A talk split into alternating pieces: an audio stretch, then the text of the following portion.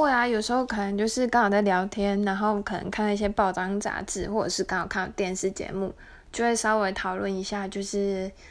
呃关于一些政治的立场啊，或者一些时事的看法。我觉得友善的沟通是非常良好的，真因为就是要尊重彼此，因为一个人会支持什么东西，一定有他的理由，所以我觉得。